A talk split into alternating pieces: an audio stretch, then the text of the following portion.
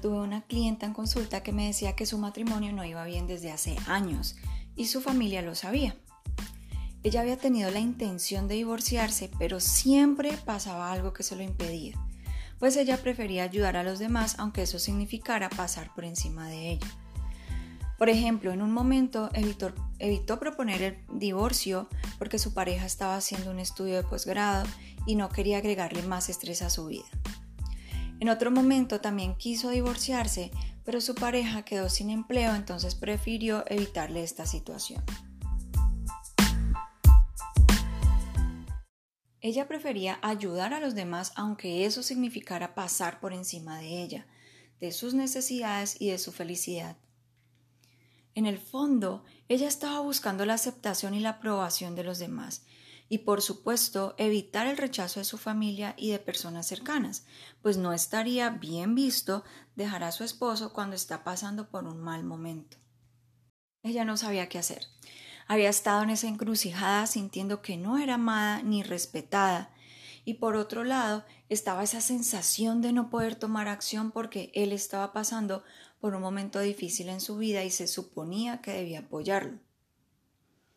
En varios momentos de mi vida yo también estuve debatiéndome entre las necesidades de los demás y las mías, y terminaba por hacer lo correcto para los demás, pero sacrificando algo importante como mi salud. Hay una frase cliché que es muy cierta y por fin la interioricé. Dicen que para que los demás estén bien, yo tengo que estar bien. Por fortuna, con el tiempo empecé a ser más consciente de mí misma y me di cuenta que lo más importante es el autocuidado y el amor propio, y que tenía que aprender sobre esto para que no me volviera a pasar una situación en la que terminara aceptando algo que en realidad no quería y que me podía hacer daño. Yo descubrí que hay que tener muy claro el valor de la vida de uno para tomar decisiones adecuadas que me permitan vivir tranquila y evitar el estrés, la ansiedad y la presión de afuera. También me di cuenta que las mujeres altamente sensibles escondemos nuestras necesidades para encajar y que nos valoren y vernos tan fuertes como los demás. Y en ese intento por esconder, por esconder nuestras rarezas, encajar y ser amadas, nos sometemos a situaciones que van en contra de la salud física y emocional. Y por eso es común la depresión, ansiedad, alergias y otras enfermedades entre las mujeres altamente sensibles. Eso significa que el amor propio y el autocuidado es un mundo desconocido para la mayoría de nosotras. Entonces, para aprender sobre el autocuidado y el amor propio, empecé a buscar toda la información que pude en Internet y estuve revisando notas de talleres en los que había participado por años.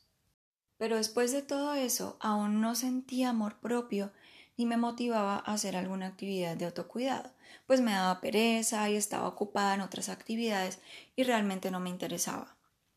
De alguna manera sentía que eso no era importante y que tenía que darle prioridad a otras personas en vez de hacer algo para cuidar mi cuerpo, mi mente, mis emociones y mi alma.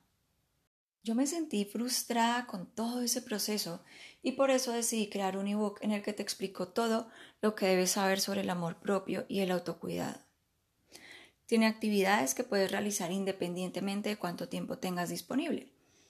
Esas actividades te ayudan a ser leal contigo misma, evitar enfermedades y conectar con lo que es realmente importante. Además, te muestra que puedes ayudar a otras personas sin pasar por encima de ti, tus necesidades y tu felicidad. Decidí llamarlo el botiquín de autocuidado para la mujer altamente sensible.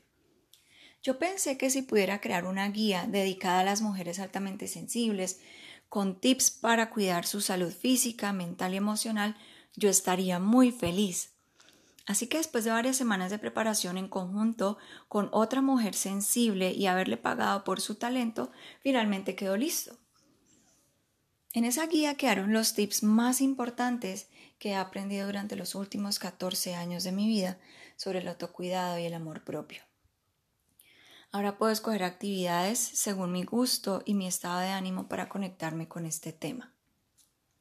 Cuando empecé a cuidarme y sentir el amor propio, ya no tuve que esconder mis necesidades para encajar y hacer que me valoren, ni llenar las expectativas de los demás sino que pude ser coherente con lo que pienso y siento. Comprendí que la única vida que puedo ajustar y de alguna manera controlar es la mía. Como resultado, descubrí que recibo aceptación y cariño en cada acto de autocuidado que hago y mi cuerpo me lo agradece. Mis emociones están más tranquilas porque ya no me expongo a situaciones incómodas para obtener la aceptación y aprobación de otros. Tengo mayor control sobre mi vida. Además me di cuenta que lo que está bien visto no necesariamente es lo mejor para uno, y ya no tengo que pasármela haciendo algo para evitar el rechazo.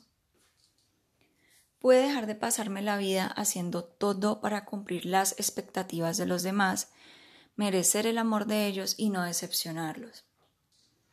Ahora puedo hacerlo porque ya me acepto y no dependo de la aceptación de los demás. Tampoco escondo mis necesidades para que me valoren y poder encajar. Al final, todo eso significa que ahora reconozco que no tengo que poner las necesidades de los demás por encima de las mías, ni hacer algo en contra de mí para recibir amor y aceptación pues es un derecho divino.